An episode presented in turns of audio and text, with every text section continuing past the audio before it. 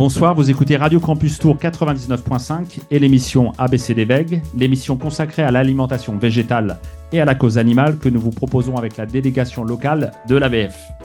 Après la diffusion euh, l'été dernier des cinq tables rondes que nous avions enregistrées lors de la Vegan Place euh, de Tours, que vous pouvez d'ailleurs euh, retrouver en podcast sur le site de la radio radiocampustour.com, nous avons fait une petite pause en septembre et en octobre et de retour pour ce mois de novembre, nous avons le plaisir de recevoir Sébastien Moreau, qui se présente comme vulgarisateur scientifique. Il œuvre depuis plusieurs années à nous rendre accessibles les travaux scientifiques réalisés sur l'intelligence ou le comportement des animaux non humains pour contribuer à faire mieux connaître ces derniers au grand public. Il le fait avec beaucoup d'humour, et je pense que vous le savez si vous avez eu l'occasion de le voir à Tours en 2019 et en 2021 où il avait donné deux conférences, parce que oui, il est aussi conférencier. Vous pouvez retrouver son travail sur le site euh, Cervelle d'Oiseau ou sur la chaîne YouTube éponyme. Il a aussi publié deux BD, Les paupières des poissons avec Fanny Vaucher et Les cerveaux de la ferme, de la ferme pardon, avec Leila Benabid, paru toutes deux aux éditions La Plage. Donc ça, ça sera la première partie de l'émission. Dans la deuxième partie de l'émission, nous recevrons Blandine qui viendra nous parler de la ferme des Oliviers. Elle nous parlera des nombreux et nombreuses protégés accueillis dans ce refuge pour animaux situé dans le Loir-et-Cher à Molineuf, près de Blois. Alors c'est notre 35e émission et ça démarre maintenant.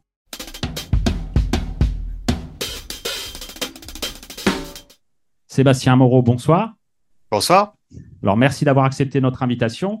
Euh, j'ai un peu commencé les présentations en préambule de l'émission. Est-ce que tu peux poursuivre en nous racontant ton parcours, notamment qu'est-ce qui t'a conduit à t'intéresser aux animaux et à ce que peut en dire la science? Ouh, euh, il paraît que j'ai que 20 minutes, alors rien que cette question prendrait plus de temps. euh, on va dire que j'ai euh, j'ai un parcours assez atypique pour arriver là, puisque moi je suis pas du tout scientifique de formation, j'ai fait beaucoup de boulots différents. Euh, sans rentrer trop dans les détails, j'étais sportif, j'ai été euh, pas sportif de haut niveau, j'ai été euh, steward, j'ai travaillé pas mal dans le milieu de la sécurité routière aussi. Et en fait, je me suis toujours assez intéressé aux animaux et j'aimais bien les, les, livres de vulgarisation, genre les livres de France Deval et trucs comme ça. Et il y a un livre, notamment, qui s'appelait L'animal est-il une personne de Christen, qui avait de l'éthologie dedans, mais aussi pas mal de questions éthiques. Donc ça m'a travaillé. Du coup, je suis allé lire des bouquins d'éthique et je me suis dit merde, c'est costaud ce qu'il y a dedans. Et ça m'a rapproché un peu des mouvements, euh, des groupes de protection animale, de trucs comme ça. Et comme là-bas, on savait que c'était des sujets qui m'intéressaient, ben on m'a demandé d'écrire deux articles dessus, tout ça. Au départ, je me sentais pas du tout, du tout légitime pour faire ça. Ça a été un peu, un peu compliqué. Il a fallu pas mal d'années pour que je commence à me sentir légitime. Et puis au fur et à mesure, bah, il a fallu que je devienne de plus en plus carré, de plus en plus pro, notamment quand on, on a insisté à mort pour que je donne une conférence là-dessus. C'était l'association Sentience à Lyon qui, euh, mhm. qui, avait insisté très fort. J'avais refusé euh, plusieurs fois, j'ai fini par céder, et puis ça, la conférence a bien marché. Et puis, euh, et puis voilà, au fur et à mesure, ça a été de plus en plus demandé. On m'a demandé du travail sur les poissons, et sur les poissons, il n'y avait pas de vulgarisation, donc j'ai dû faire vraiment du travail de recherche sur les publications scientifiques pour la première fois de ma vie, globalement. Et puis, et puis voilà, ça a bien marché, et puis de, plus en plus. Puis euh, maintenant, je me retrouve à, participer à des formations à l'école vétérinaire, des trucs comme ça, quoi, enfin, en tant qu'intervenant. Alors, tu fais, beaucoup te connaissent au, au, travers des vidéos que tu fais sur la chaîne YouTube euh, Cervelle d'Oiseau. Est-ce que tu peux euh, un peu expliquer aux auditeurs, aux auditrices, euh, ben, un peu le contenu euh, de ces vidéos? Tu peux prendre peut-être pour exemple les, les dernières vidéos. Moi, j'ai regardé récemment celle sur les rats sont-ils des traites. Est-ce que tu peux nous parler de ça et puis nous expliquer peut-être comment tu choisis les animaux, les thèmes que tu abordes dans les vidéos? Ah bah, je, vais commencer par la, la deuxième question.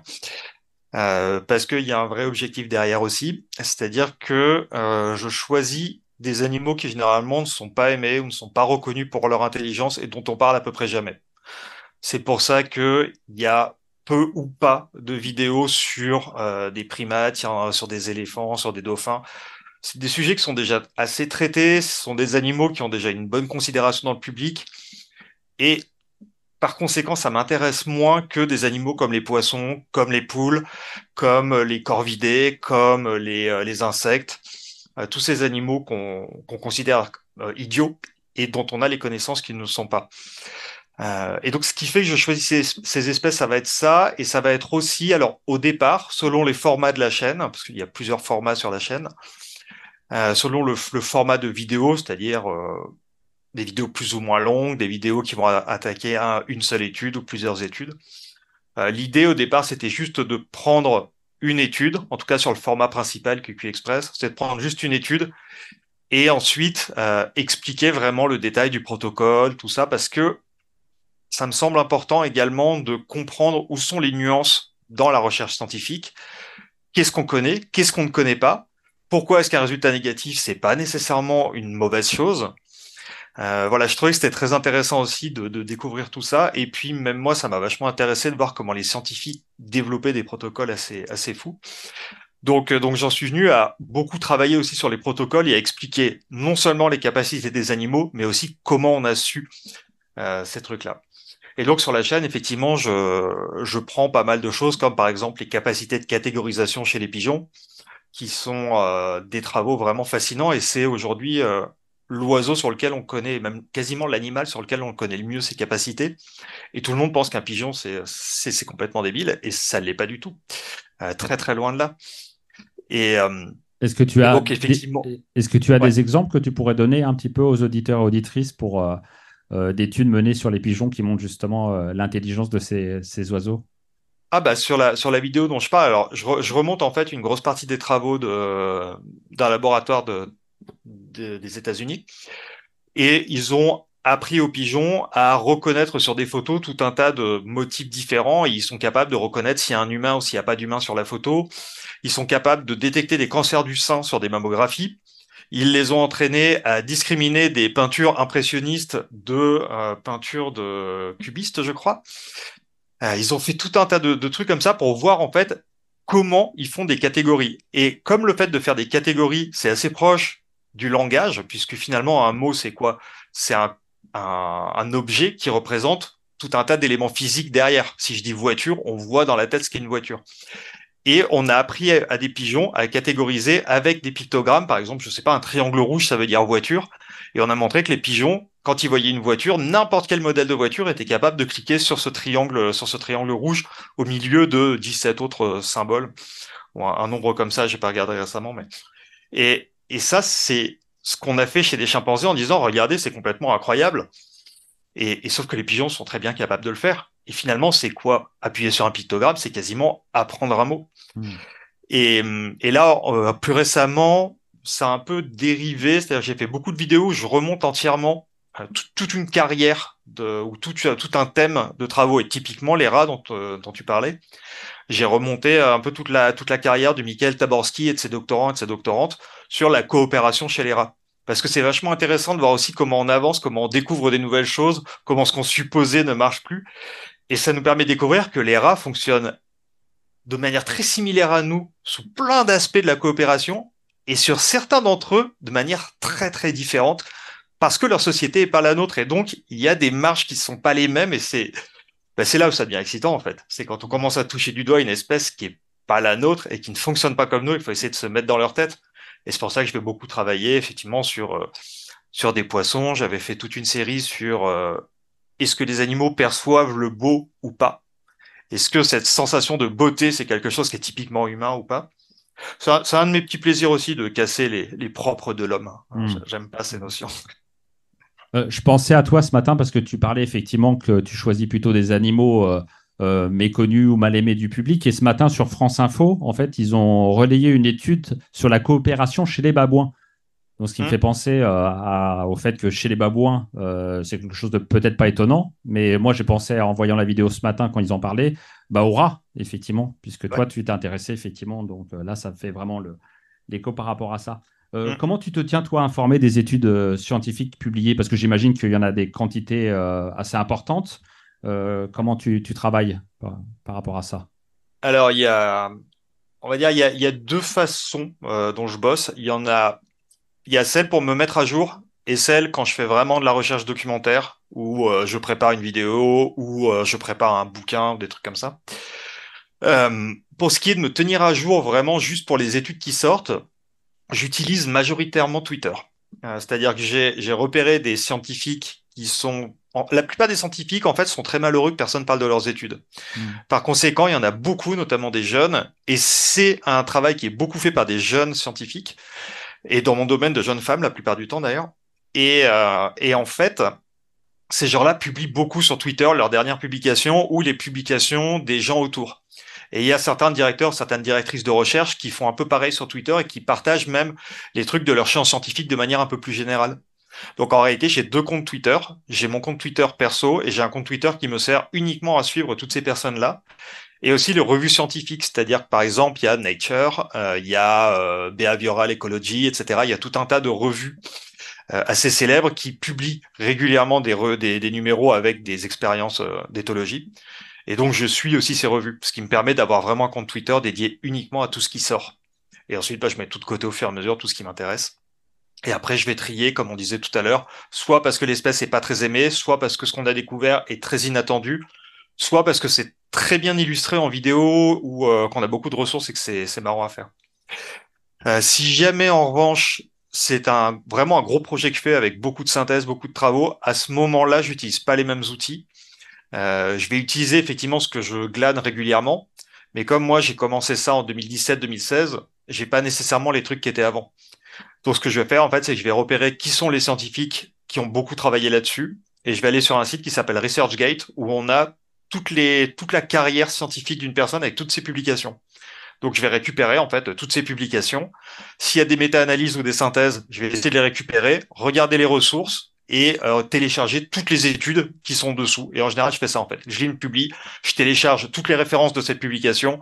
Ensuite, je lis les références de la publication, puis je télécharge les références de cette publication, etc., etc., jusqu'à euh, jusqu'à avoir une masse de données euh, totalement effrayante. Ouais, ça, j'imagine oui, que ça représente un, une grosse, grosse quantité de travail. Euh, la communauté scientifique, justement, qui travaille sur les animaux, est-ce qu'elle euh, connaît ton travail? Et euh, si oui, comment est-il perçu? Est-ce que tu as noué des, liens avec des chercheurs ou des chercheuses? Alors, c'est une très bonne question parce que c'est quelque chose qui a énormément changé cette année. C'est-à-dire que moi, n'étant pas chercheur, à vrai dire, j'ai même pas le bac en fait. J'ai vraiment pas de formation scolaire. je me sentais vraiment pas du tout légitime à faire ça.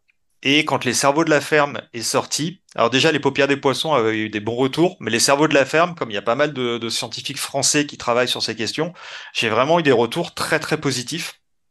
Et, euh, ça m'a vraiment donné confiance et, fait très plaisir. Parce que j'essaie au maximum de ne pas dénaturer non plus ce qu'il y a dans les études, parce que moi, nécessairement, je l'ai dit, j'ai un biais très positif envers les animaux, donc je sais que j'ai ce biais, donc je vais faire attention aussi à ne pas vous tronquer ce qu'ils ce vont dire. Et ça plaît pas mal. Le fait que je travaille avec des protocoles, ça plaît pas mal. Et donc, euh, cette année, en 2023, j'ai reçu un prix de la SPECA, qui est la Société française pour l'étude du comportement animal, qui est donc une, grosse société d'éthologues français. Et donc, j'ai reçu ce prix pour mon travail de vulgarisation. Et effectivement, euh, je me suis rendu compte qu'il y a pas mal de gens qui connaissaient mon travail. J'ai même eu des doctorants qui sont venus me dire que s'ils avaient commencé, c'était suite à mon travail. Euh, donc c'était une surprise incroyable. J'ai rencontré des gens qui pour moi étaient des, des, des, idoles absolues. Je suis allé les voir en leur disant oh, j'adore ce que vous faites. Oui, ils m'ont regardé. non, c'est moi qui c'est moi qui adore ce que vous faites. Qu'est-ce que c'est que ces conneries? Donc, euh, bah, donc ça a été... félicitations en tout cas pour euh, pour ce prix. Merci.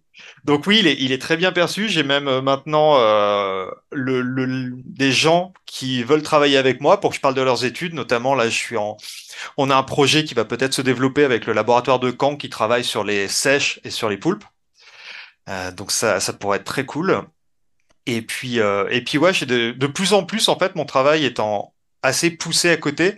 C'est des choses qui se voient pas nécessairement dans le grand public, mais je me retrouve à faire pas mal de conseils. C'est-à-dire que je suis intervenu un peu pour le côté euh, bien-être des poissons en aquaculture pour l'INRA. Mmh. Euh, donc autant dire que j'ai pas mal rué dans les brancards. Mmh. Euh, J'interviens aussi euh, maintenant sur sur un, un diplôme d'établissement de l'école nationale vétérinaire de Lyon, justement sur les poissons où je vais former les gens de ce diplôme aux poissons. Il y a pas mal d'inspecteurs vétérinaires et d'inspectrices vétérinaires d'ailleurs. Et c'est là on voit qu'ils ont quasiment aucune formation sur les poissons.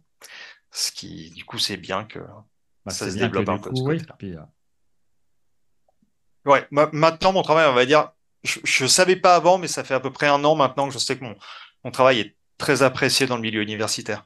Il y a beaucoup de doctorants qui, euh, qui ont les paupières des poissons ou les cerveaux de la ferme sur leur, euh, sur leur bibliothèque. Donc. Ouais, ouais, ouais. Et euh, donc toi qui euh, fréquentes justement euh, par la lecture et puis maintenant en rencontrant un certain nombre de chercheurs le milieu de la recherche. Comment tu vois l'évolution ces dernières années des recherches sur l'intelligence et le comportement des animaux? Est-ce que tu as l'impression que c'est un sujet de recherche qui se développe? En fait, ça dépend des animaux et ça dépend des sujets. Mais par exemple, si on, on parle des poissons, qui est une de mes grosses spécialités, c'est absolument gigantesque. Euh, il y a une explosion massive de, de travaux là-dessus. C'est-à-dire, il y a une synthèse qui est sortie, je crois, l'année dernière ou l'année d'avant, où il montrait que 70% des études sur l'intelligence des poissons, ce qu'on appelle la cognition et le comportement, non, même pas, je crois que c'est la cognition pure dans leur synthèse, euh, c'est, euh, elles ont été faites dans les 30 dernières années. Donc c'est extrêmement récent. 30 dernières années, on parle de euh, début des années, enfin fin des années 90, début 2000. Hein. Hmm. Donc, euh, donc on a vraiment beaucoup de trucs qui arrivent maintenant. On a, en fait, on, observe régulièrement avec les avancées de la société des avancées de paradigme aussi. Euh, c'est-à-dire que si on regarde les, les, publications qui ont été faites dans les années 60-70, on a beaucoup de travaux de terrain.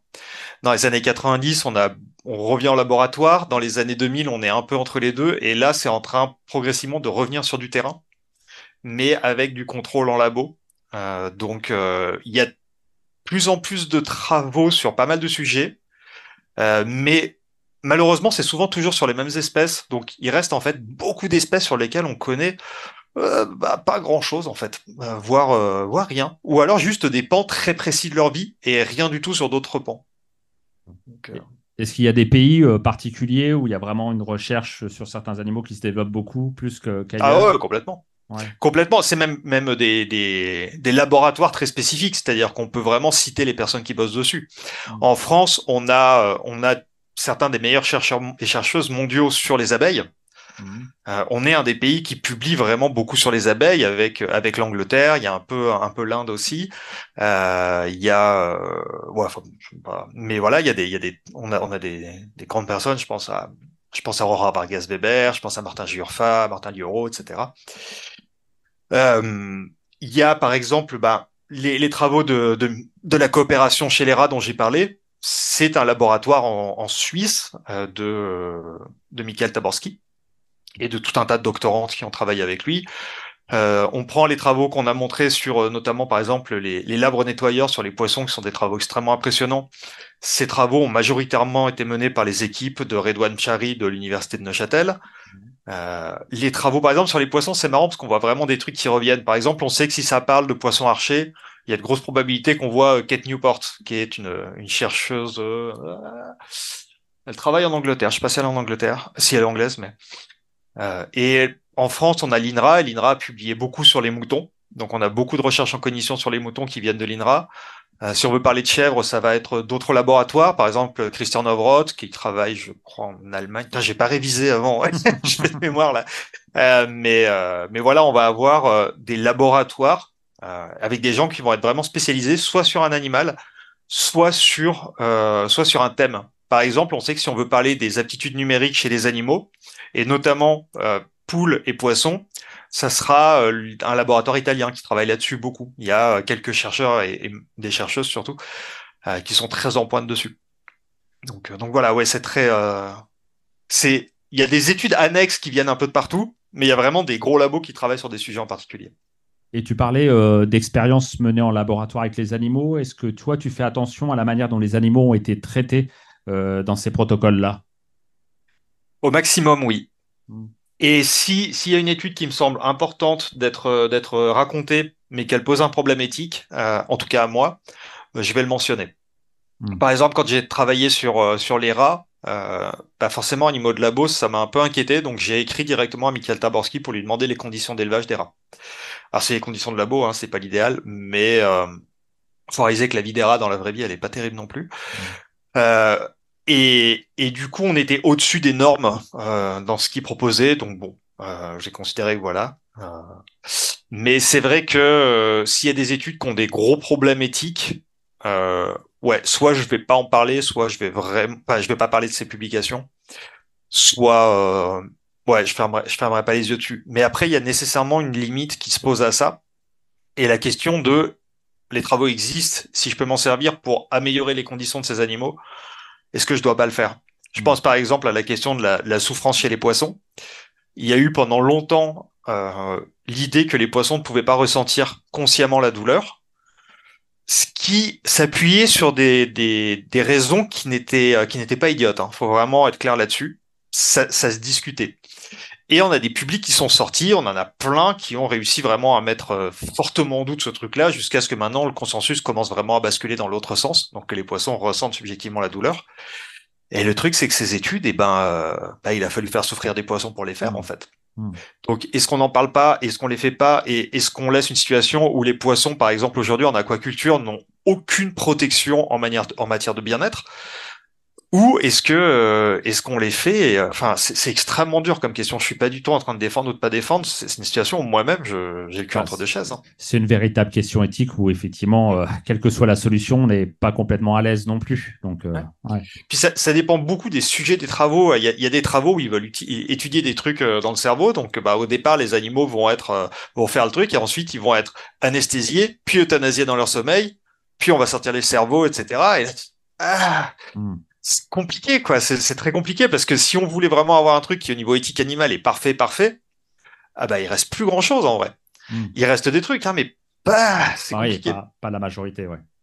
Euh, là, tu parlais. Là, ça dépend des euh, sujets. En Oui, c'est ça. Tu parlais du coup des, poissons, donc on, va faire la transition pour que tu puisses nous parler un petit peu des deux BD justement que, que tu as publiés. Euh, l'une sur les poissons, l'autre sur les animaux de ferme. On en a parlé un petit peu tout à l'heure. Euh, est-ce que tu peux nous parler de la jeunesse de ces deux livres? Pourquoi le choix de la bande dessinée? Puis si tu peux nous parler un petit peu des, deux dessinatrices euh, qui t'ont accompagné dans, ce, dans ces projets. Alors, la, la genèse est assez, assez marrante parce que comme pas mal de trucs dans ma carrière professionnelle, je n'avais pas prévu que ça arrive et ça m'est tombé dessus de manière totalement random, totalement au hasard.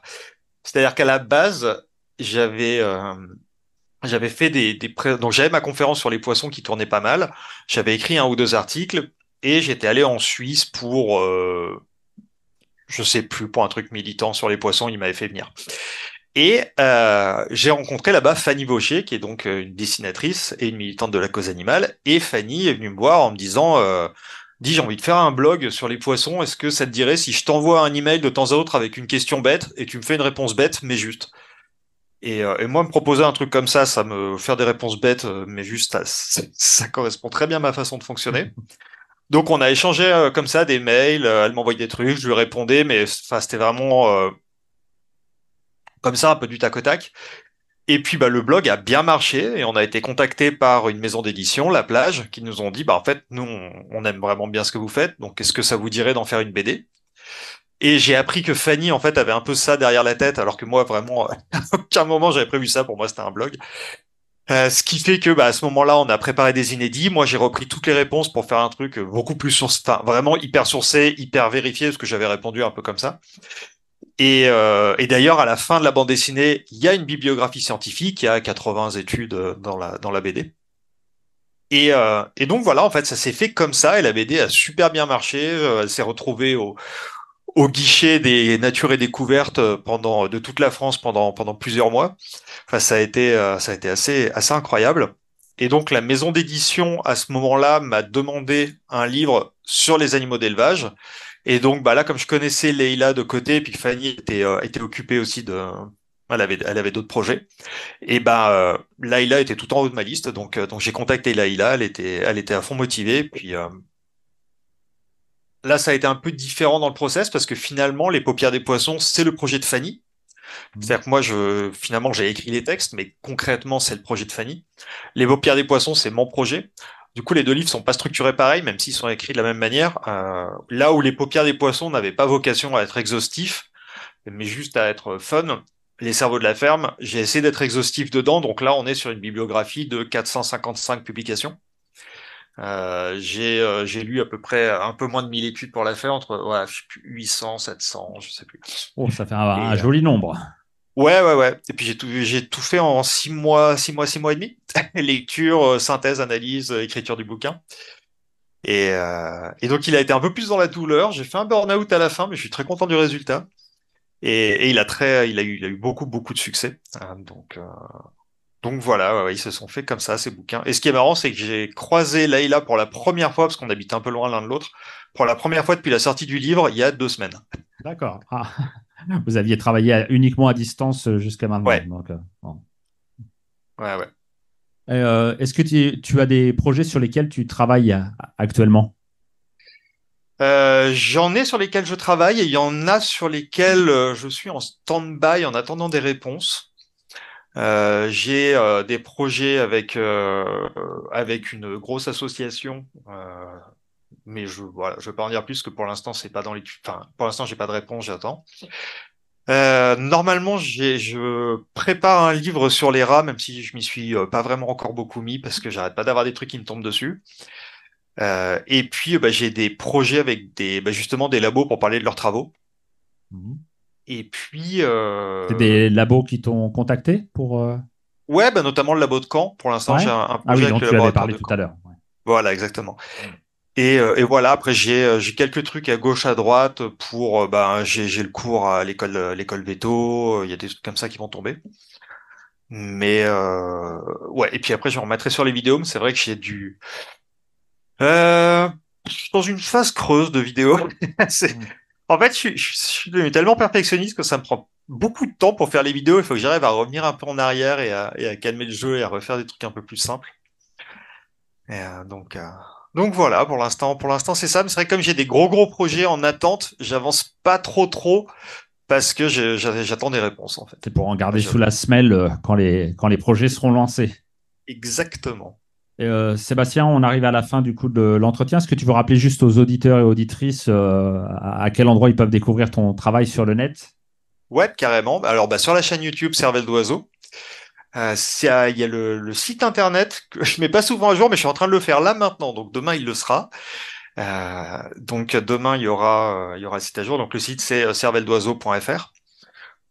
Et puis sinon, bah, Instagram, Twitter, Facebook, je vais être totalement honnête, je suis pas ultra présent sur les réseaux, à part sur ma page perso, ma page perso Facebook, à, à mon nom, Sébastien Moreau, mon héros, c'est quasiment le plus simple pour voir ce que je fais. Mais vous risquez d'avoir le malheur de me voir jouer de l'accordéon aussi. Hein. Ah, Quel faire plaisir. avec.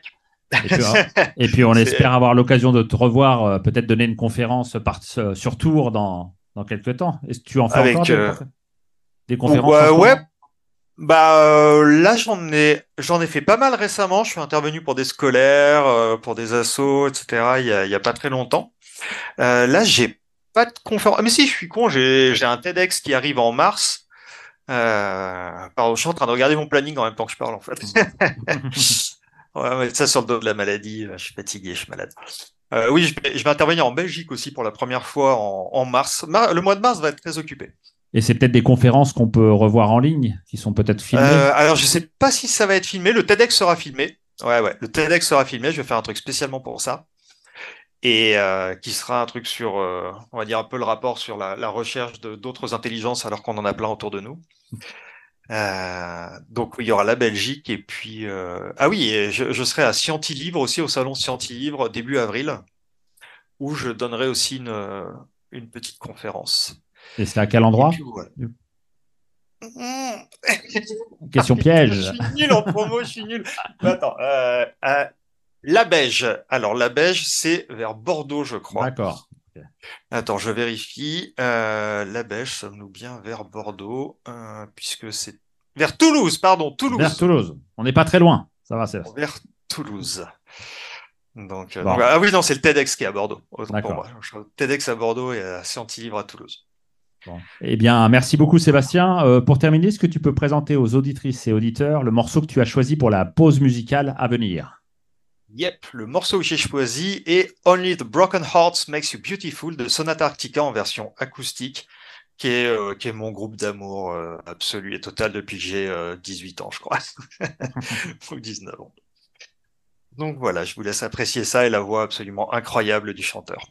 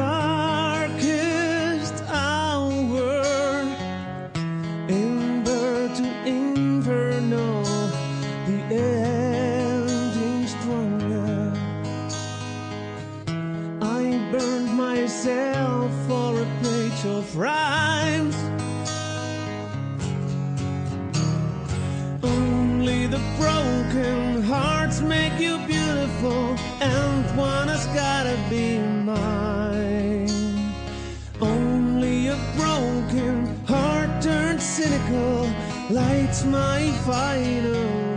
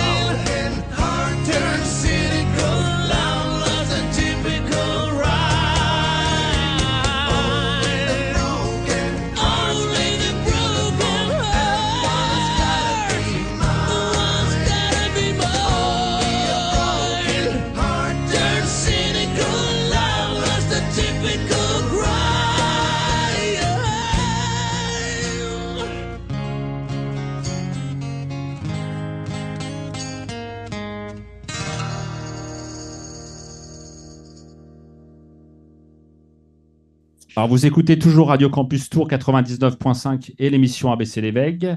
Alors, après Sébastien Moreau, que nous avons reçu en première partie euh, d'émission, c'est Blandine que nous accueillons maintenant pour cette euh, deuxième partie d'émission. Euh, Blandine vient nous parler de la ferme des Oliviers, un refuge pour animaux situé dans le Loir-et-Cher, à Molineuf, près de Blois. Bonsoir, Blandine. Bonsoir. Alors, merci d'avoir accepté notre invitation. Euh, pour commencer, est-ce que tu peux nous parler de ton parcours, de ce qui t'a conduit à t'intéresser aux animaux, puis euh, parler un petit peu de la genèse de la création de la ferme des Oliviers Ah oui.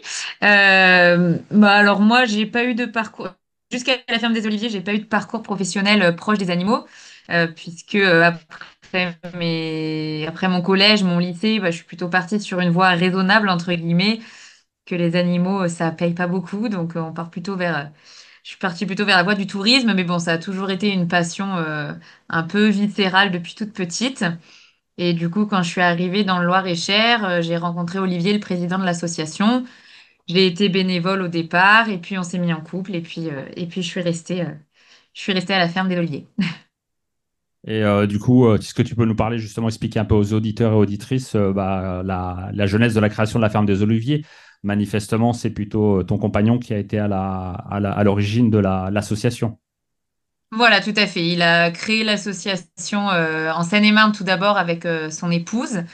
Euh, ils ont commencé à récupérer des animaux euh, par-ci par-là, puis ils se sont retrouvés un petit peu à l'étroit. Donc ils se sont déplacés à Molyneuf, donc dans le Loir-et-Cher, euh, dans la maison familiale d'Olivier, où il Mhm. a grandi. Et puis ils se sont euh, agrandis petit à petit. Ils se sont installés en 2008 précisément à Molyneuf. Et, euh, et voilà, et donc ils ont commencé euh, par euh, bah, les animaux domestiques, un chien-chat, un peu de nac, euh, beaucoup d'animaux de ferme. Et puis en 2015, ils ont commencé à accueillir de la faune sauvage, principalement locale, un tout petit peu d'exotique. Son épouse, qui était vétérinaire, est malheureusement décédée en 2018. Mhm. Et, et j'ai un petit peu pris la relève. Elle m'a formée, en fait, et, et j'ai un petit peu pris la relève ensuite. Et donc, actuellement, on est à peu près sur 20, 20 hectares et pour à peu près 300 animaux, toutes espèces confondues. Oui, donc ça fait un, un grand nombre d'animaux. Donc tu en parlais des animaux de compagnie, de ferme et même des animaux sauvages. Alors pour aider nos auditeurs et auditrices à, à comprendre les diffé- différentes raisons qui peuvent conduire des animaux dans, dans des refuges, est-ce que tu peux nous retracer le parcours singulier de quelques animaux qui vivent à la, à la ferme des Oliviers? Euh, alors bon, le parcours euh, traditionnel, hein, c'est l'abandon par le particulier. Euh, en histoire un petit peu euh, exceptionnelle, on va avoir, par exemple, on a un chameau et un dromadaire, euh, Dagobert et Raymond, qui viennent tous deux d'un cirque, parce qu'ils pouvaient plus faire de tour là-bas. Donc nous, on les a, on les a récupérés pour leur offrir une vie en liberté ici. On va avoir, on a un raton laveur qui est arrivé cette année euh, parce qu'il y a quelques colonies sauvages en France euh, importées par l'humain. hein. Mais du ouais. coup, euh, ce petit a été trouvé tout faible sur une terrasse en 77 et on nous l'a confié.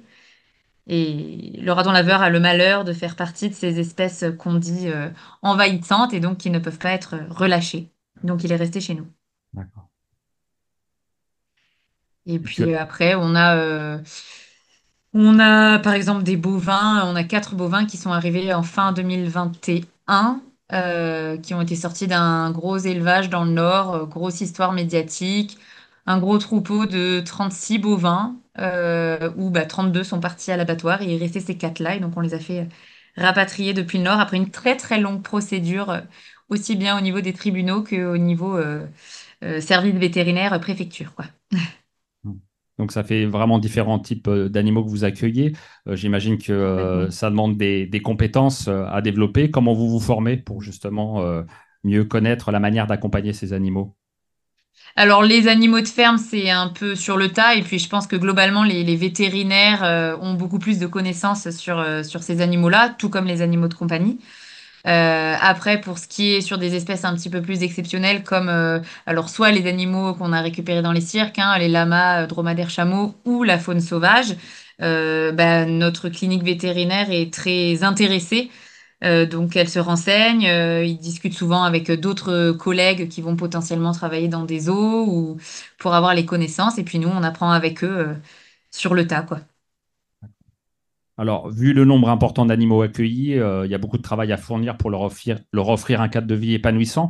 Euh, comment est constituée l'équipe des personnes qui travaillent à la ferme des Oliviers? Alors, il y a mon compagnon et moi qui travaillons et qui vivons sur place, hein, forcément, c'est une vie euh, entièrement dédiée à ça. On est 100% bénévole, on n'a aucun, salaire, aucun dédommagement de l'association et on met même beaucoup d'argent perso dedans. Euh, on a une dizaine de bénévoles à peu près, que ce soit euh, sur site euh, en aide physique ou en aide administrative, par exemple. Euh, et puis on a, alors depuis 2022, on a des services civiques qui viennent faire des missions sur le refuge. Et là, cette année, on a eu quatre jeunes filles, par exemple, Mhm. qui sont venues nous aider sur le sur site. Et est-ce que vous pouvez un peu expliquer c'est quoi le travail quotidien à fournir dans, dans votre refuge à la ferme des Oliviers? Oh, bah, je pense que c'est comme dans beaucoup d'autres refuges, hein. La plus grosse partie, ça va être euh, nourrir euh, les animaux, leur distribuer de l'eau, pratiquer les soins, distribuer les médicaments. Et puis, il y a beaucoup, beaucoup, beaucoup d'entretien des, des structures, hein, que ce soit au niveau des, de- je sais pas, de, de tondre, de, débroussailler, on s'en doute pas, mais c'est un travail euh, colossal. Et puis, en permanence, refaire les clôtures et, et les abris qui, qui commencent à dater un peu pour certains. Donc, quand on en termine un, il faut en rénover un autre. C'est un peu sans fin. Et donc, vous parliez un petit peu du, euh, du financement euh, du, du refuge avec euh, de l'argent que vous, vous, vous investissez dedans. Que, comment vous Mhm. financez autrement la, la ferme des Oliviers? J'imagine que vous avez recours à des, à des systèmes de parrainage, de dons, etc. Est-ce que vous pouvez nous en parler un petit peu? Oui, tout à fait. Eh ben, on, peut recevoir des dons et des parrainages. On est reconnu d'intérêt général, hein, donc ils sont déductibles à 66% des impôts. On est ouvert au public aussi, euh, parce qu'on accorde euh, une grande importance à la sensibilisation du public et pas que sur les réseaux, parce qu'on pense que ça parle un peu plus aux gens euh, quand ils voient les animaux, quand ils voient la protection animale de terrain, euh, bah, ils se rendent un peu plus compte de, de ce que c'est. Euh, donc on accueille aussi bien des, des familles hein, que des groupes, des scolaires, euh, des structures spécialisées, soit des personnes âgées, des personnes en situation de handicap. Enfin, on a un public très varié. Euh, et puis après, bah, il y a, on va dire que c'est un tiers de, de dons parrainage, un tiers de visites et un tiers euh, de d'apport euh, personnel. On a une pension en fait, euh, on a une pension pour chiens et chats sur site. Et du coup, Mhm. ça nous aide aussi à financer un peu le- l'aventure. D'accord. Donc oui, là, j'avais vu effectivement que vous aviez cette pension animale que vous aviez lancée récemment. Il y a aussi euh, la pratique de la médiation animale. Est-ce que vous pouvez nous en parler un petit peu? Oui, alors ça, c'est... Alors, soit quand on reçoit des groupes, soit en individuel, par exemple des enfants qui vont être en décrochage scolaire ou des personnes en situation de handicap. Et en fait, par le, par le travail avec les animaux, par le contact avec les animaux, on arrive, alors soit dans certaines situations à, les faire parler, se confier, euh, pouvoir discuter, ou alors à, euh, à pas développer des capacités physiques parce qu'ils les ont déjà, mais à les découvrir et à reprendre confiance en eux. Et vu que l'animal, globalement, euh, le contact avec l'animal plaît beaucoup, ça, ça permet de, de découvrir pas mal de trucs chez les gens et de, de leur redonner confiance et, et envie d'avancer dans leur, dans leur vie perso. Et vous parliez des visites. euh, comment vous pensez ces visites pour qu'elles soient compatibles avec la, la tranquillité des, des animaux? Alors bon, nos animaux ont quand même des assez grands espaces, donc euh, s'ils ont envie de s'isoler, de s'éloigner du public, euh, ils peuvent sans aucun souci. Euh, on accorde une vigilance particulière sur les plus petites volières, euh, à ce qu'il y ait des barrières devant pour pas que les gens s'approchent. Euh, et puis il y a certaines espèces, notamment de la faune sauvage, qui ne sont pas visibles au public parce qu'effectivement là le, le public les gênerait réellement. Hmm. Mais sur, sur globalement sur 90% des animaux qu'on a, même un petit peu de faune sauvage type sanglier ou daim par exemple, ils ont ils ont l'habitude de voir du monde. on les a eu petits en général, donc le public ne les gêne pas du tout. Et puis et puis on n'est pas un zoo, hein, on reçoit euh, si on reçoit une quarantaine de personnes, cinquantaine de personnes dans la journée, c'est c'est le maximum. oui, oui, vous limitez effectivement le, le nombre de visiteurs. Euh, est-ce Oui, que oui. que, est-ce que vous êtes en lien avec euh, d'autres refuges euh, pour animaux, que ce soit en France ou à l'étranger, pour trouver du support, du soutien, des conseils? Oui, oui, tout à fait. Nous, on est des fervents défenseurs de, de l'échange et du partage et de l'entraide entre associations. C'est pas évident parce que c'est pas la vision de toutes les associations. Oui. On, on trouve que c'est un peu triste. Mais euh, on échange beaucoup avec d'autres associations, alors que ce soit des, des refuges qui font adopter, euh, des sanctuaires comme nous où il n'y a pas d'adoption, et même des centres de soins euh, de la faune sauvage où on, on échange en fait, et ça sur toute la France, euh, pour, pour se donner des conseils. Quand y a des, quand on nous sollicite pour des placements d'animaux qu'on peut pas accueillir, et ben on va aller chercher d'autres structures, et vice-versa. Des fois, on est sollicité par d'autres structures pour accueillir. Donc, on est vraiment dans dans l'entraide, quoi. Régulièrement, quand on récupère de la nourriture, on en distribue autour de nous à d'autres assos quand on en a trop. Enfin, voilà, on pense que c'est comme ça que ça, que ça devrait marcher. Et euh, pour, pour parler plus de l'ancrage un petit peu local, euh, quel lien vous avez avec les collectivités, les personnes qui sont à, à proximité de la ferme des, des Oliviers? Vous voulez dire en, en- par exemple les mairies ou même le Oui, public c'est en ça. général? Enfin, Le le- public en général, le voisinage, euh, la mairie, effectivement. Alors, le voisinage, ça n'a pas toujours été évident, mais ça, je pense que plus ça va et plus ils comprennent ce qu'on fait et qu'on n'est pas, voilà, qu'on fait pas ça pour les embêter. Le voisinage se renouvelle aussi, donc les nouveaux arrivants en général sont très contents de nous découvrir. Euh, après, pour ce qui est des élus, euh, c'est pareil, il a fallu faire notre place, mais je pense qu'ils sont un peu plus sensibilisés euh, à la protection animale au fur et à mesure. Et puis, on est aussi, on échange beaucoup aussi avec le département, région et puis la, DDTSPP, les, les services vétérinaires de la préfecture, en fait, hein, qui, qui sont chargés de vérifier que tout va bien, des autorisations, etc. Et c'est, c'est un échange avec plein d'acteurs, en fait, qui fait que ça, que ça fonctionne. Alors, euh, on approche bientôt de la fin de l'entretien. Si des auditeurs ou auditrices souhaitent apporter leur soutien à la ferme des Oliviers, est-ce que tu peux leur rappeler les différentes marches à suivre possibles? Oui, et ben alors s'ils veulent aider euh, financièrement, ils peuvent euh, nous faire des dons euh, à peu près par tout support, hein, que ce soit euh, que ce soit Teaming à partir d'un euro par mois, par chèque, espèce, virement, PayPal, enfin LOASO. Il y a un récapitulatif sur notre site internet. Euh, s'ils ont un petit peu moins de moyens, ils peuvent parfaitement venir nous aider euh, bah, à nourrir les animaux, hein, à s'occuper du site, et puis ne serait-ce que parler de nous autour d'eux, euh, sur les réseaux, etc. Plus, plus on est connu et plus on a de visibilité et plus on peut faire avancer les choses parce qu'on a un peu plus de poids quand, euh, je sais pas, quand on échange avec euh, des élus locaux euh, ou même nationaux. hein. Donc rien que ça, ça, ça nous aide aussi beaucoup. Et puis venir nous rendre visite à l'occasion, avec plaisir. À l'occasion, oui, effectivement, le, le Loir-et-Cher, c'est pas, et Molineux, c'est pas très loin de, de, de Tours, donc c'est facilement Exactement. accessible. Eh bien, mer- merci beaucoup, euh, Blandine et, et aussi euh, Olivier, pour ce que vous faites pour les animaux. Euh, pour terminer, est-ce que tu peux nous présenter le, le morceau que tu as choisi pour la pause musicale à suivre?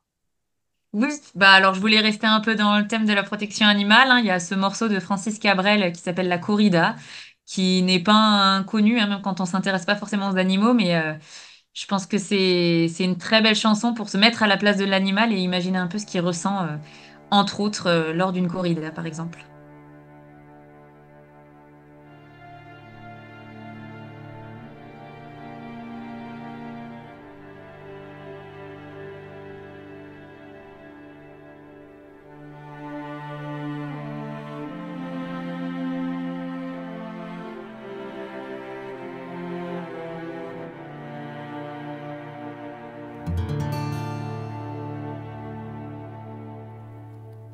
Depuis le temps que je patiente dans cette chambre noire, j'entends qu'on s'amuse et qu'on chante au bout du couloir. Quelqu'un a touché le verrou et j'ai plongé vers le grand jour. J'ai vu les fanfares, les barrières et les gens autour.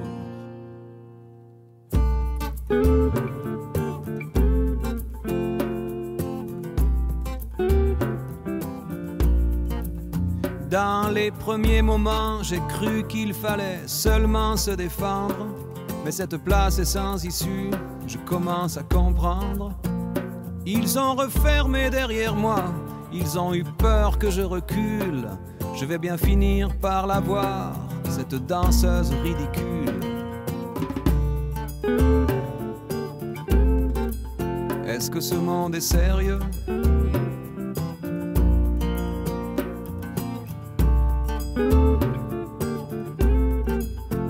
Que ce monde est sérieux?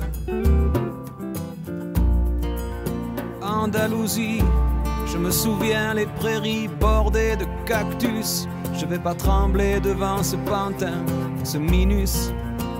Je vais l'attraper, lui et son chapeau, les faire tourner comme un soleil. Ce soir, la femme du torero dormira sur ses deux oreilles.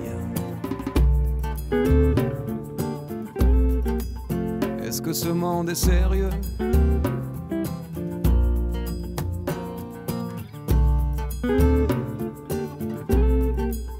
Est-ce que ce monde est sérieux?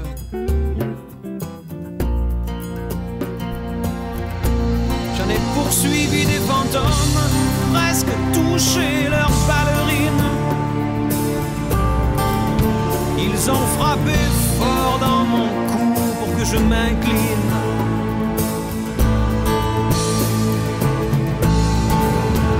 Sortent d'où ces acrobates avec leurs costumes de papier. J'ai jamais appris à me battre contre des poupées.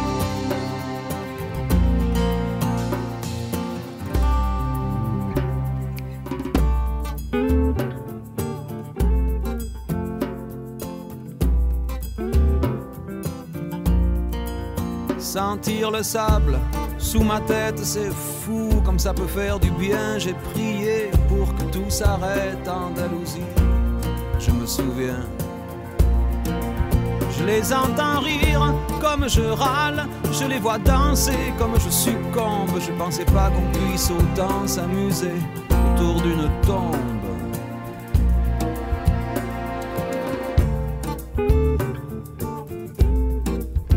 Est-ce que ce monde est sérieux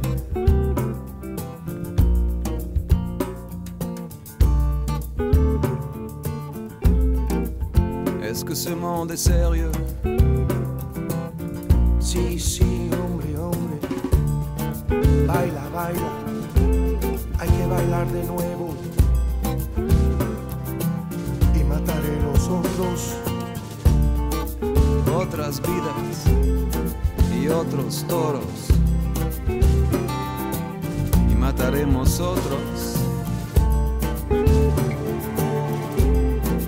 Venga, venga, baila